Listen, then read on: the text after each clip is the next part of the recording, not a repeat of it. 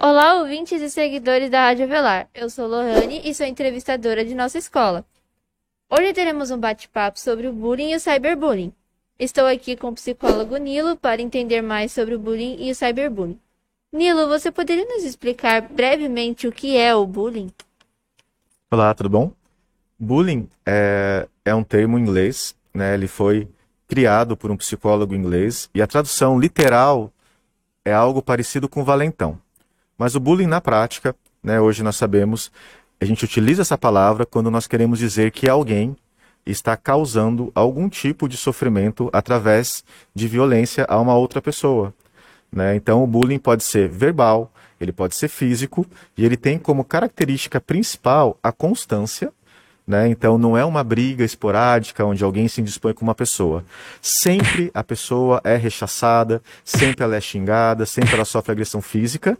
E uma outra característica forte do bullying é que não existe um motivo aparente para a pessoa estar sendo agredida. O que eu posso falar para você é, não é algo unânime, porém, quase sempre a pessoa que tem a necessidade gratuita de agredir o outro, essa pessoa ela se sente também desvalorizada. O que acontece bastante é que a gente pensa que a baixa estima sempre está do lado de quem sofre o bullying e não consegue reagir, da vítima.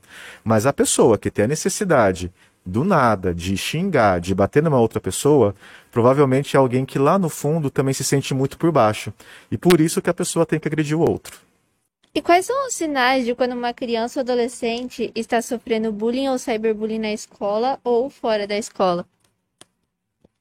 Os sinais, eles são muito subjetivos à realidade de cada pessoa. Porém, é, a gente nota que, em primeiro lugar, a rotina natural dessa pessoa muda. Se é alguém que está acostumado a brincar, a correr, a fazer esporte, provavelmente isso vai ser afetado.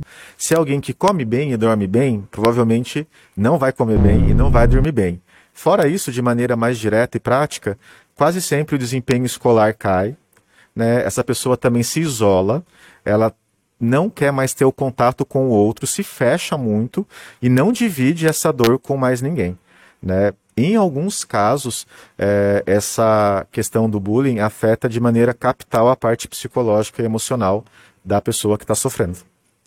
E que tipos de danos pode causar? São danos é, variados, né? Cada um de nós é um ser único, mas de maneira geral, essa pessoa ela pode ter a estima afetada, ou seja, passar a não gostar mais de si mesmo, só se ver como alguém ruim, alguém que não tem valor. Opa, opa, opa, não é bom. É no sentido que não ligam para a pessoa. Pode também causar melancolia, depressão, pânico, né? Depressão seria uma falta de energia para você fazer as coisas da vida. Depressão não é tristeza. A tristeza faz parte da vida. De vez em quando nós vamos ficar tristes. A depressão é uma falta de sentido. Por exemplo, se alguém gosta de surfar e ama esse esporte, quando estiver depressivo, não vai fazer sentido ele fazer esse esporte. Então, afeta de maneira muito forte a vida da pessoa.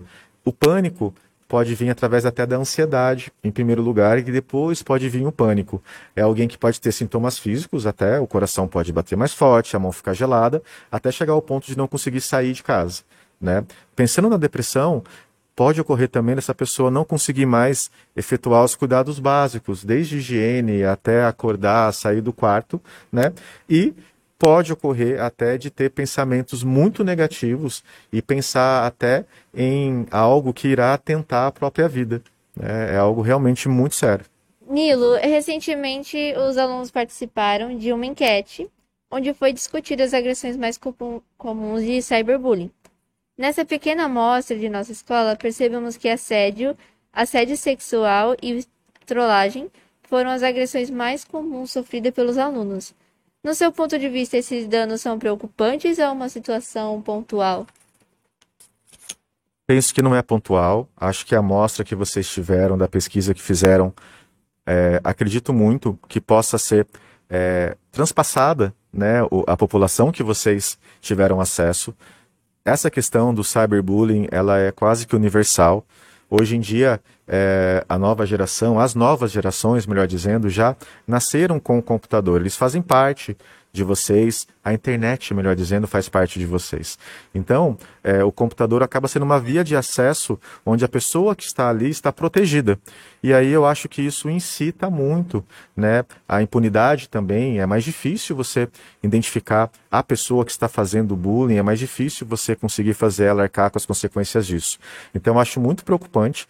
Inclusive, é, a minha preocupação é o que faz as pessoas acharem que têm o direito de praticar o cyberbullying é, com os outros, né?